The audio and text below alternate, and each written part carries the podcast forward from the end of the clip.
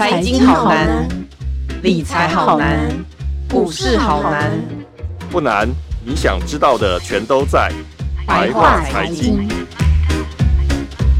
欢迎收听由联合报直播的联合开趴。您现在所收听的是白话财经，我是瑞璇。我们这一周最热门的活动之一哦，莫过于红海的科技日。那在这一次的科技日上面，红海端出了两款全新的电动车，一个呢是主打都会轻修旅的 Model B，另外一个则是台湾比较少人在开的电动皮卡 Model V。那还有另外一款，就是去年大家已经看过的 Model C，但它今年推出的是量产版本，也就是未来。玉龙纳智捷要卖的 N 七啊，那今年哦，在参加红海科技日的法人、民众跟媒体，其实在现场都有观察到这个 Model C、Model B 跟 Model V，甚至有些人都已经试乘了 Model C 或者是纳智捷这个 N 七哦。那尤其是在这个南港展览馆里面试乘。这个四层呢，虽然不能开得很远，而且它的这个整个的乘坐的范围只能是在南港展览馆的四楼，所以也只是让你短短的坐了一圈。那很多的法人还有这些民众坐完之后，相对来说会觉得，诶，这个电动车至少乘坐起来感觉是还不错的，而且它其实开起来，呃，感觉是寂静无声，然后整个的。呃，行走的过程之间也是蛮平稳的，所以其实大家对这个 Model C 的部分其实是充满好奇，然后也在这一次一窥了这个 Model C 它真实的面貌。那所以呢，说到这个部分，我们就会想起来说，现在台湾的电动车市场里面已经越来越夯了，很多人都在讨论电动车，也有最近要换车人都在想说，诶，我到底是要买传统的燃油车，还是要买油电混合动力车？或者是我要买纯电动车呢？我身边的朋友就真的有人把二十年的老车换掉了之后，他买了一台特斯拉，然后呢，也带着他的家里的两个小宝贝坐在特斯拉上，他们也觉得全新的电动车的感觉其实是很不错的。所以呢，我们今天呢要来针对台湾的电动车市场来做一个深度的探讨。除了大家最关注的红海浪智捷之外呢，其他的汽车品牌，包含保时捷、BMW，还有哪一些品牌都推出了新的电动车在我们的台湾市场呢？我们今天邀请到了主跑汽车产业的资深记者林海，来跟我们谈谈目前现在的电动车市场有多夯。嗨，林海，你好。主持人好，各位听众朋友，大家好。嗯，我们今天先来看一下，就是今年整个台湾市车市的状况哈。因为听说从今年的整个大环境来看，就是不管是油车或者是 Hybrid 或者是纯电车，整个前八月的车市的挂牌数是二十七万辆左右，但是跟去年相比，好像是衰退了一点点。我们可不可以先来请林凯帮我们解析一下今年的台湾车市为什么会有这样子的变化啊？啊、呃，其实今年在年初的时候，哈，各个车厂他们对于今年的这个车市的，呃，其实是相当乐观的。对于挂牌数的话，他们认为都会是比去年还要成长。那因为没没有想到说这个缺料、缺晶片的这个问题，哈。比预期的还要严重很多，所以说，呃，看到我们前八个月的这个车市的挂牌，其实是比去年的要衰退。那不只是前八月，那整个呃全年的这个挂牌数哈，原本他们预期的整个台湾的挂牌数会是在四十六万左右。那一直到八月、九月的时候，发现说哦没有办法，这个缺料、缺车的状况实在太严重了，所以他们把这个销售目标都下修了。那预估的话，今年全年大概也会是在四十万、四十三万辆左右。那这个东西的话，当然会比去年的话会少一点。可是说这个数字是不是代表说整个车市台湾的车市是衰退的状况？其实倒不必然，因为从各个车厂的这个接单的状况来说的话，那其实他们的订单量。没有比较少，反而还是比较多的，只是因为他们实在是没有车子可以交，所以说呃，想要买车的车主只能有点耐心，继续这样等下去。啊，哎，那我也很好奇，问问看，就是所以看起来他们现在的订单接单量是大的，可我也很好奇，那今年农历鬼月之前的那个月应该会是比较旺一点的嘛，对，对不对？对。嗯，那他们今年有加大这些优惠促销力大吗？因为其实我会这样问，原因是因为刚好今年我有个朋友，他也是要买车，但我们发现就是同一款车，其实他今年的销售价格有稍微上来了一点点。那所以我很好奇，那今年各车厂是不是还是有加大这个力道做这些优惠啊？其实，呃，每年在这个民俗月之前的话，大家都会觉得说，不，我们不要在民俗月挂牌，这是一个习俗。那，呃，其实。民俗月当月的促销会比较大一点，可是这个销售状况其实还是相对会比较低一点。那这个促销的话，其实各个车厂都还是会推，那力度其实跟呃往年其实相差呃不是说太大。那呃价格的话，当然说，因为从去年底开始到今年初，其实各个车厂都有调涨一波，因为呃原物料。上价格上涨的关系，那我们现在看到说，其实缺车的状况就是很严重。那如果你一直推促销的话，那我当然会增加我的下单意愿。可是我们想要买车的这种心理，就是我付了钱之后，或者我下定之后，我希望我尽快的可以呃拿到我的新车。可是现在既然没有办法拿到的话，你一直推促销，其实对于呃消费者的这个呃吸引力，其实没有过去那么样的高。啊，原来是这样子哦。那这样我很好奇，那如果现在我们去下定一台车，不管它今天是油车或电动车，这这个等待的时间有差吗？我们大概要等上多久才能拿到车啊？过去可能等到呃一两个礼拜，甚至长的话，可能一个月的时间，我们就可以拿到新车了。可是现在，如果你下定的话，最起码你都要等两到三个月，两个月可能是算是快的，那三个月是平均的这个等待时间。嗯、那如果说你订的车款可能比较稀有一点的话，那可能会时间会拉长到半年。哦，这么久哦，难怪我觉得好像最近也有听到身边朋友就说，哎，就等待交车时间好像有点长，但我没有想到原来是这么长。电动车跟传统车油车也都是一样，差不多时间吗？对，因为车子其实他们都是需要晶片，那缺晶片的话，这个其实是一个 全球性的这个趋势。那呃，不管是什么产业，其实都需要晶片，可是大家的产能其实就是这个样子的大。那加上疫情的影响，可能大家的产能会比较低一点，然后加还有这个物流的因素。那种种原因下来的话，其实各个产业都在抢晶片，那汽车产业不见得说会比较有抢到的优势，嗯、所以大家都还是一样说照顺序在排队。啊，原来是这样。哎，那我们接下来来专注谈谈看电动车这个部分，因为感觉今年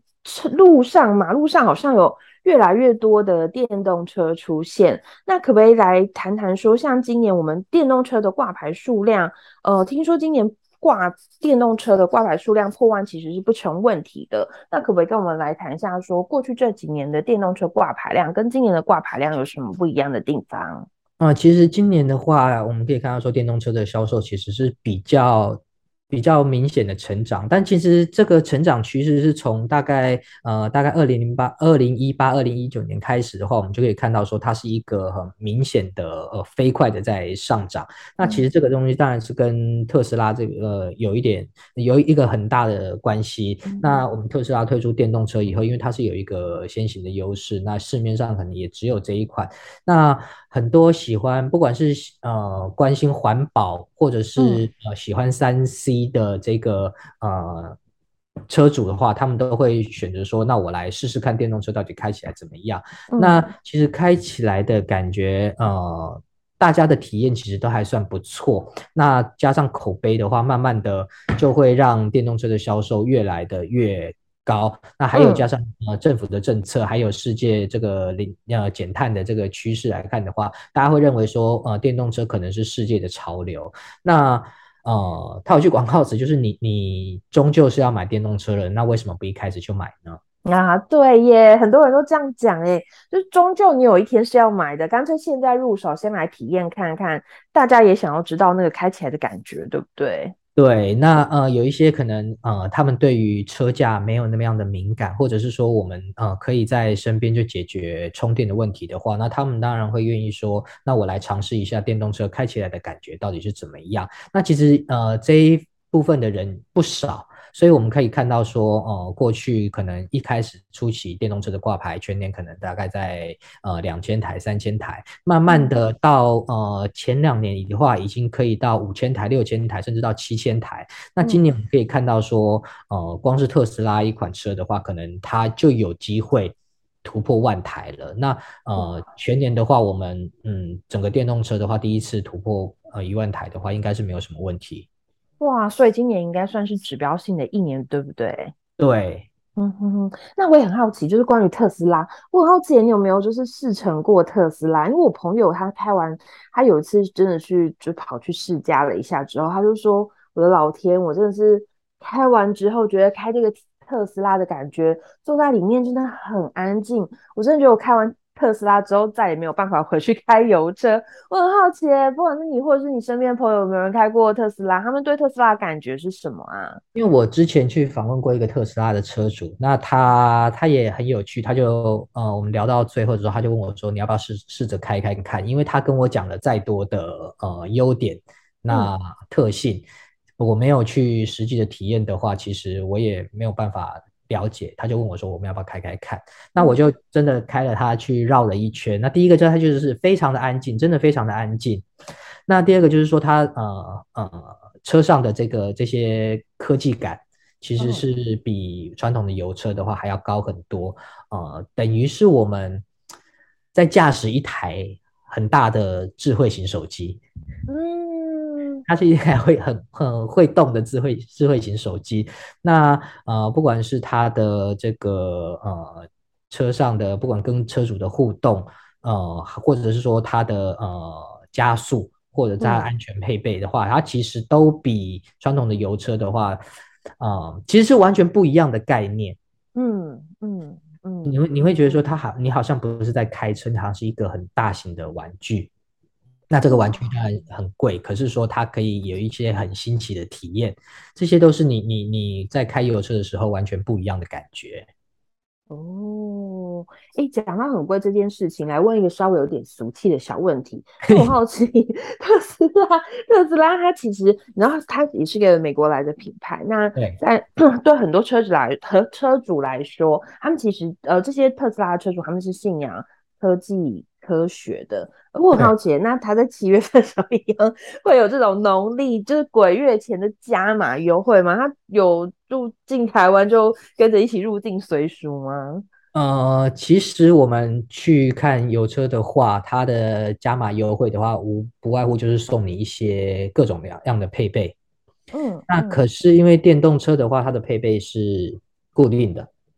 啊，嗯。他他他不会说什么东加西加的话，那你你如果说你想要买电动车的话，你也不会把它弄得跟油车一样。嗯嗯，所以所以它的呃优惠的话，其实本来就比不会像是呃传统油车呃这样子的多。那它的价格其实也是浮动的区间，其实也没有很大。所以，呃，我们在民俗月的话，不会看到说特别特别针对去去销售推优惠。嗯嗯嗯，嗯。那我也很好奇的问一下，因为今年的特斯拉在于台湾来说，有发生一件我觉得是大家民众可能甚至是两岸三地都知道事情，是那个我们知道那个艺人林志颖他之前在驾车的时候发生了一个车祸。那我觉得大家比较 shock，当然一方面大家是关心志颖的伤势，那还有另外一个是。呃，对于某一些想要买电动车的人来说，他们确实是有些 shock，就是说，哈，原来电动车大火竟然是可以这么恐怖的。那所以我想请你来帮我们观察一下，说，诶，那对于特斯拉客户来说，那发生过这件事情之后，大家对于特斯拉会不会稍微有一些担心或疑虑？那这个会不会有影响他们的买气呢？还是说，其实对于这些信奉科学的人来说，他们觉得，嗯，这其实还好，也许这些问题未来都是可以克服的。你怎么看呢？因为从嗯现在的状况看起来的话，其实特斯拉的销售量并没有因为这个事情而减少。嗯、那呃，可能有一些车主会认为说，嗯，为什么会会发生一个这么严重的意外？嗯、可是呃，比如说我们像看到火烧车这个事情的话，其实不管是什么样的车子都有可能会发生。嗯。那另外一个就是说，呃，到现在为止，我们还不知道为什么林志颖开车开一开以后就会去撞到桥墩。是，那这个东西有没有人为的因素？其实我们到现在还不知道。那呃，像是特斯拉，其实以前比如说呃，自动驾驶这个东西的话，那那会不会有什么意外？其实我们在新闻上有时候也会看到说，比如说驾驶在睡觉啊，或者是说他没有转弯直接冲下了高速公路啊，这些其实我们都还是可以看到。可是到最后去追究原因的话，其实很大的原因会是在人的因素。嗯嗯，就是如果你你正常的驾驶的话，其实呃，不管是油车或者电车来说的话，它的安全性其实都相当的高。那安全性再高，其实也挡不住说你的人的人为的疏忽，嗯，比如你你边开车边用手机，或者是甚至你太依赖自动驾驶，所以你睡着了没有去注意到车前的状况，那这些其实都会让意外的发生的这个几率提高很多。那所以我们现到现在来看的话，我们不会因为林志颖的这个事件。去影响到说我们要买特斯拉的这个意愿啊，因为我们其实也不知道说这个到底是车子的问题还是人的问题。那如果说车子的问题的话，那它如果它不是一个单一的个案的话，那我们其实可以在新闻上面可以看到很多的事件，但其实又好像没有。嗯嗯，所以所以呃，大家会想要去买电动车或者是买特斯拉的人来说的话，他们会认为说那。呃，如果说这是只是人为的因素的话，那我小心一点，我就可以避免到这个事情的发生了。嗯嗯嗯，没错。哎，那我想来问问看，那特斯拉现在的车款之中最受欢迎是哪一种啊？因为听说今年第四季即将要登陆的是 Model Y 的部分，所以我很好奇说，现在是哪一款最受欢迎？那 Model Y 进来台湾之后，会不会也收获一票粉丝呢？嗯，其实。特斯拉现在目前最受欢迎的应该还是 Model 三那它今年光是这一款车的单一车款销售的话，它前八个月已经六千多台了。哇那搞不好光它一款车子，它就可以突破万台。嗯嗯，那那其实这个东西的话，算是一个蛮惊人的销售数字。那也可以看出来说，其实特斯拉它有个先先发的优势，以后它在台湾或者甚至在全世界，它其实有一票很忠实的粉丝。那接下来，如果说 Model Y 进来台湾的话，我觉得他靠着这个他的忠实的粉丝的话，他还是会有一定的销售成绩。甚至说，原本希望开，呃，原本在就在开特斯拉的人，他可能也会说，嗯、那不管是我多买一台，或者是我换掉，嗯，他都他都会有一些尝鲜的这个这个蜜月期。嗯哼哼哼哼哼，对啊，所以我觉得看起来身边的很多人都开始就是说，诶。Model 三很不错，所以大家对 Model Y 也开始关注起来了。所以接下来，也许我们可以来观察看看，说，诶，大家会不会对于这个特斯拉的 Model Y 可能有更高的期待？这样对不对？对，因为就像就像我们苹果每年都在推新手机，那会去买新手机的人，大部分都是原本就在使用苹果的人了。他们这这种产品只会越来越。呃，高科技越来越人性化，越来越吸引人。那原本你旧手机，你当然就可以很容易的换掉。那会去买特斯拉的人，他可能有一定程度的经济能力，对他来说的话，嗯、搞不好换车就跟换手机一样。哈哈哈哈我确实啦，我们确实在台湾有一票这样子很高。嗯，高端的市场，然后高端的人，所以他们其实对他们来说，要入手一款这么呃，我们觉得是非常高科技的车子，对他们来说应该也不是难事。那我也很好奇的是说，所以我们大家知道，现在在全球的市场上面，电动车品牌做的最好是特斯拉，但是我们的传统的车厂，比如说 BMW 或是奥迪或是保时捷这些大厂，他们好像也是。很积极的在追赶跟发展电动车的部分，然后甚至好像连韩系的车厂现代，他们也很积极的在抢台湾的电动车市场。所以我也想请你来帮我们观察一下，就是这些传统车厂，他们对于台湾电动车市场有没有一些想法，以及他们对于台湾市场是不是还会再推更多的电动车产品进来呢？其实，呃，不光只是台湾市场啊，因为这个呃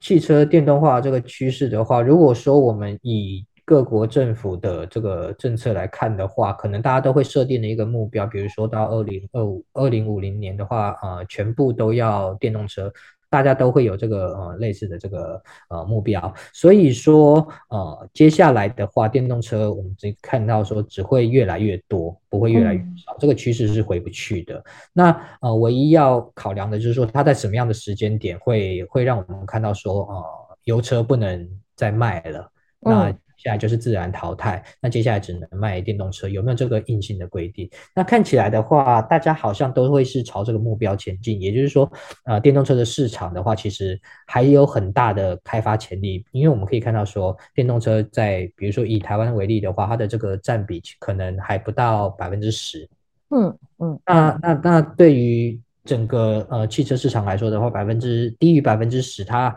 等于说它如果说未来要全面电动化的话，它还有九十多的呃这个成长空间。那我们从呃一年可能至少四十万台来看的话，那这个就还有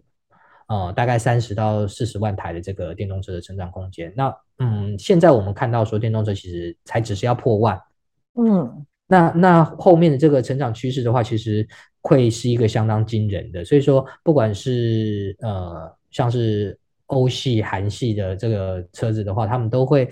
都会希望说，那我们开始加强电动车的布局。嗯，啊，那这两年的话，我们可以看到说，保时捷、BMW 啊，啊、呃、这些东西都，或者甚至是奥迪、宾士。他们都已经开始推出电动车的产品了。那呃，在他们的品牌其实也是一样，有一票忠实的粉丝。那他们呃，针对的也不是特斯拉的呃这个市场。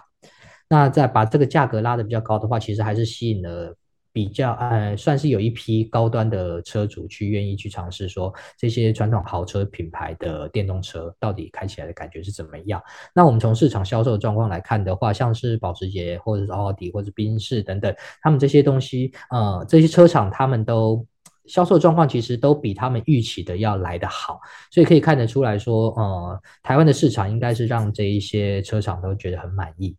嗯，那我们刚刚来谈完的是欧系跟韩系的这些品牌，那我们要回到我们今天啊、一开场的时候，我们有提到说，我们其实本土品牌的纳智捷。他也很积极的在抢攻这个电动车部分，那尤其是红海跟玉龙一起合作之后，那大家其实对于这个新的火花一直观察了很久。那我也很好奇，就是因为今年那个纳智捷的 N71 推出市场之后，不到两天就预购突破万台，纳智捷对于这样的成绩，他们有没有觉得很惊讶啊？其实。纳智捷应该是非常的惊讶，那不只是纳智捷，加上整个市场都会觉得说，这个呃销售状况比预期的要好太多了。那我那一天其实，在开卖的当天，其实我就有试着上去订，嗯，那会发现说，呃，竟然没有办法订。那我一直在想说，那到底是哪一个环节出问题？甚至我已经怀疑到我的信用卡了。那到最后我忍不住，我就打电话去问了一下。那发现说，其实他们跟呃绿界合作的话，他们其实是有呃是有一个门槛的。那这个门槛其实过去从来都没有人达到。比如说，就是他是在十分钟之内他就订了五千台哦，每台一千块的话，他已经超过了这个。付款上限是不是？对，超超过了这个付款上限，所以他整个交易就停止了。所以那个时候我才知道，说原来短短的十分钟之内，呃，订购的人就已经超过了五千人。哦，所以其实是因为在那个十分钟之内，有超过五千人次以上的人，同时都在进行这个预购的活动，所以达到了一个上，他们可能平常的交易数量的上限，才导致说，哎，怎么到最后很多人都进不去，是这个原因，对不对？对，那那我就是在五千之后的，所以我怎么样我也订不到。那他们呃，当然说马上就会发现到说有这个状况，所以赶快去跟理解沟通之后，会把这个上限再往上调一点。嗯，那呃，等于说第一天就已经破万，到第二天的话，其实就已经提早结束这个预购活动了。对啊，因为其实真的是两天之内一点五万台，嗯，然后当天也有很多。有一些名人因为这个预购活动，重新又哦回想起严凯泰先生他们以前在整个裕隆集团对于台湾汽车市场的一个努力，所以确实这个样的成绩让很多人是觉得很欣喜的。那我也想来问问看，就是呃，如果从一般的民众的角度来看，嗯、呃，纳智捷 N7 它的售价是听说不到百万，虽然我们现在好像还没有看到最后的售价。那也有人说，可能会因为它里面的配备功能有一点不一样，所以它的价格可能也有不同的 level。那我想要来问问看，可不可以帮我们介绍一下说，那 N7 它除了价格之外，在功能上也有一些部分是可以跟其他的传统大厂或者是跟特斯拉相比，这些是不是也很符合台湾的台湾人他们对车子的期待呀？呃，价格上面来说的话，它一开始它打出来的就是呃低于百万。嗯，那第一百万的话，对于呃，其实对于注重 CP 值高的台湾人来说的话，这是一个很高的吸引力。因为呃，对于电动车来说的话，啊、一般民众来看的话，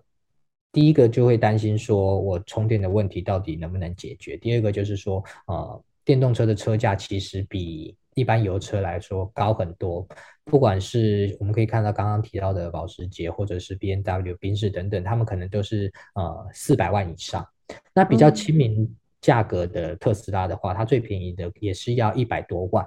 那呃，这比这已经是呃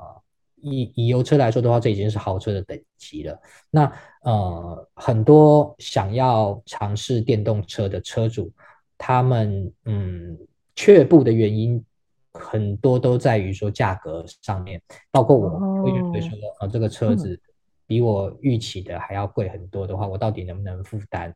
那如果说现在市面上有一个嗯知名品牌，可是它的价格在一百万以内，嗯，那我觉得这个价格来说的话，它就是一个非常有竞争力的一个一个区间了。那不管是它到最后呃到底是低于百万多少，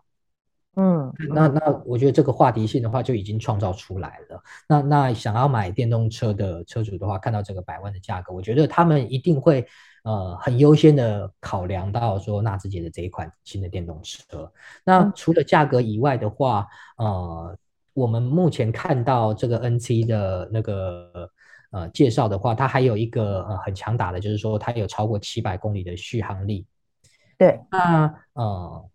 不管是我觉得我相信开车的人都对于这个不管是油量或者是电量，它可能都会有一些的担忧。那比如说像我自己的话，我开车我只要看到亮灯，嗯，那即便是我明明知道说亮灯之后你再开一个五十公里没有问题，我还是会很焦虑。嗯，那把这个同样的概念的话放到电动车的话，其实一样，我们会不知道说第一个呃我的电量还够我开多久，我能不能在呃电量用完之前我找到一个充电站。嗯嗯，那以七百公里的这个续续航力来说的话，它其实呃。比如说，我们从台湾头开到台湾尾，其实都还有，都还有剩。嗯，那加上中间，比如说我们要停一下，或者是我们塞车怎么样，等等时间的话，你从台北开到高雄，其实不是一个问题。对，对于大家来讲，这个续航力真的非常重要，对不对？对，这个续航力其实真的是，嗯，因为因为其实台湾现在充电站还不是非常普遍的时候，这个续航力其实就是大家非常关注的事情。那至于说内部的配备的话，我相信。呃，这个东西的话跟，跟嗯，以电动车来说的话，可能差距就不会太大。嗯嗯嗯嗯嗯。那我想来问问看，因为纳智捷他们好像是十月二十号要举行品牌日，那这个活动上有没有一些什么特别的亮点，可以先跟我们透露一下呢？其实他们也是保密到家，就是说我们也要等到当天的话，我们才可以看得到说这一款 N 七到底。呃，会有什么样的的，比如说配备，比如说内装，比如说它的这个呃车子的这个性能参数等等的话，它可能才会很详细的跟我们讲。甚至说，除了 N7 之外，它呃接下来的电动车的计划还会是什么？我们会不会看到说纳智捷呃跟呃特斯拉一样，说推出各种不一样区间、不一样车型的这个呃电动车出来？其实我们其实都很期待。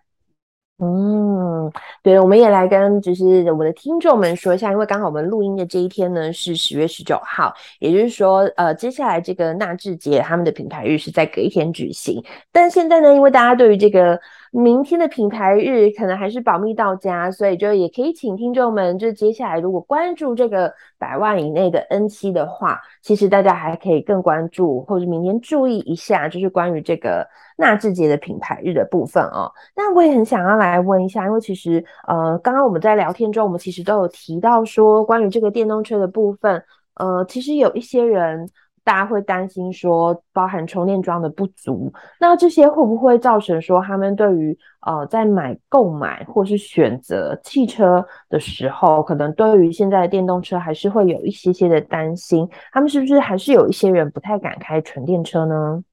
这个我觉得是一个很大的问题啊。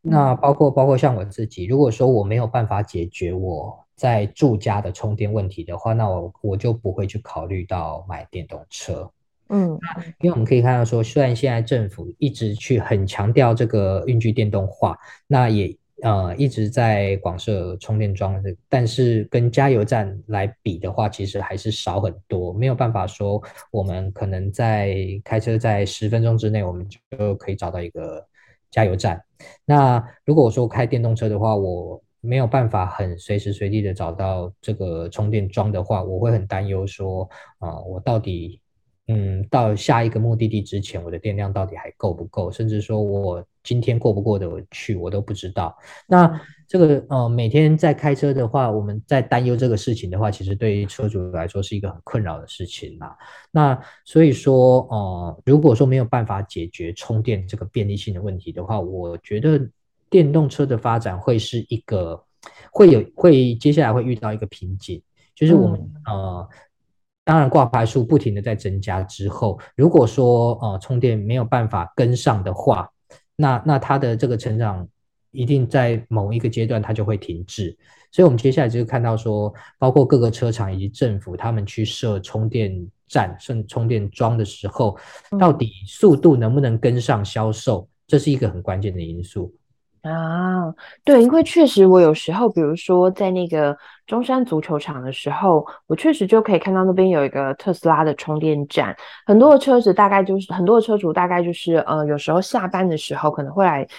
排队充个电什么之类的，所以确实我们可以发现到充电桩的足不足，对于民众来说会是一个很重要，他们买车的一个关键指标。那呃，如果对于这个电动化，就是运具电动化这个政策，那我在对车厂来讲，他们有没有预估说，大概几年之后，这个纯电车的比例有机会高于传统燃油车？当然，可能前提是要，比如说我们的充电桩慢慢都设的比较足够之后，这个才有可能开始往上拉，对不对？对，但是呃，我们现在只可以看到车厂他们对于说充电呃电动车的呃。销售成长会是一个高速的、高速度的，这个他们是很有信心的。嗯。那市场也很大，那这个成长可能还会有好多年的时间。可是，一直要要到充呃电动车可以比例超过燃油车，我觉得这个东西的话，呃。谁都不敢说，因为我们现在的使用习惯毕竟还是以油车为主，愿意去接受电车的人其实还没有像油车一样这么样子的多。那这些包括像价格，包括像充电便利性的这些问题，还没有一个很明确的时间可以看到说我们要去怎么样的解决。如果说我们可以接下来可以看到说，呃，电动车的价格平均都在呃一百万左右。嗯，那那当然，想要开好一点的话，会有高价的。那想要呃呃，只是入门去接触的话，会有百万以下的可以去去开电动车的话，那我觉得呃，价格上面的话，可能不再是一个门槛了。嗯、那那这个就要看各个车厂他们对于市场的想法到底是怎么样，愿不愿意去推出一个一些呃比较亲民的。这个电动车出来，那再来就是说，我们的这个充电桩到底有没有办法跟加油站一样普及？如果说啊、呃，有一天我们的充电桩跟加油站一样普及的话，那我觉得电动车超过油车的话，我觉得这个就是有机会的。但这两个前提都还没有办法达到的话，我觉得嗯。可能以每年每年可能十趴二十趴这样子的成长的话，可能也许它的占比到百分之二十百分之三十的时候，我觉得会是一个瓶颈。嗯，对啊，虽然听起来感觉，其实我觉得对于我们比较年轻辈年轻人来说，我们很多人其实是蛮重视对于我们的气候变迁，对于我们这些呃气候暖化跟二氧化碳日益增加的问题，其实是会有些担忧的。那所以确实在电动车这个部分，我们大家好像也还是希望它可以呃持续的可以上路。那我们最后也要来跟车厂许个愿，希望你们可以就是推一些，就是大家可以 一般民众大家都。可以 入手的车子。那当然，我觉得也很需要慢慢的持续跟我们的不管是政府，或甚至是我们社区，因为我听说有一些社区里面他们是不希望民众来装设这个充电桩的。那确实，我觉得时代在变，那大家的观念可能也要慢慢的跟着改变。那也很期待有一天我们台湾的环境，我们的二氧化碳值不会像过往来的这么高，我们的环境能够越来越好，我们的小朋友他们的这些鼻子过敏的问题，或是有些气喘的问题，也不会像以前在空气污染这么严重的时候，哦、呃，会有这么多人会有这样子的一些呃身体上的一些病理的状况。好，那我们今天很谢谢林海精彩的分享，然后也很感谢大家收听这一集的百花财经。那我们下一周的百花财经再见喽，谢谢大家，拜拜。拜拜。彩的报道，请搜寻 VIP 大 U 点 com 联合报数位版，邀请您订阅支持。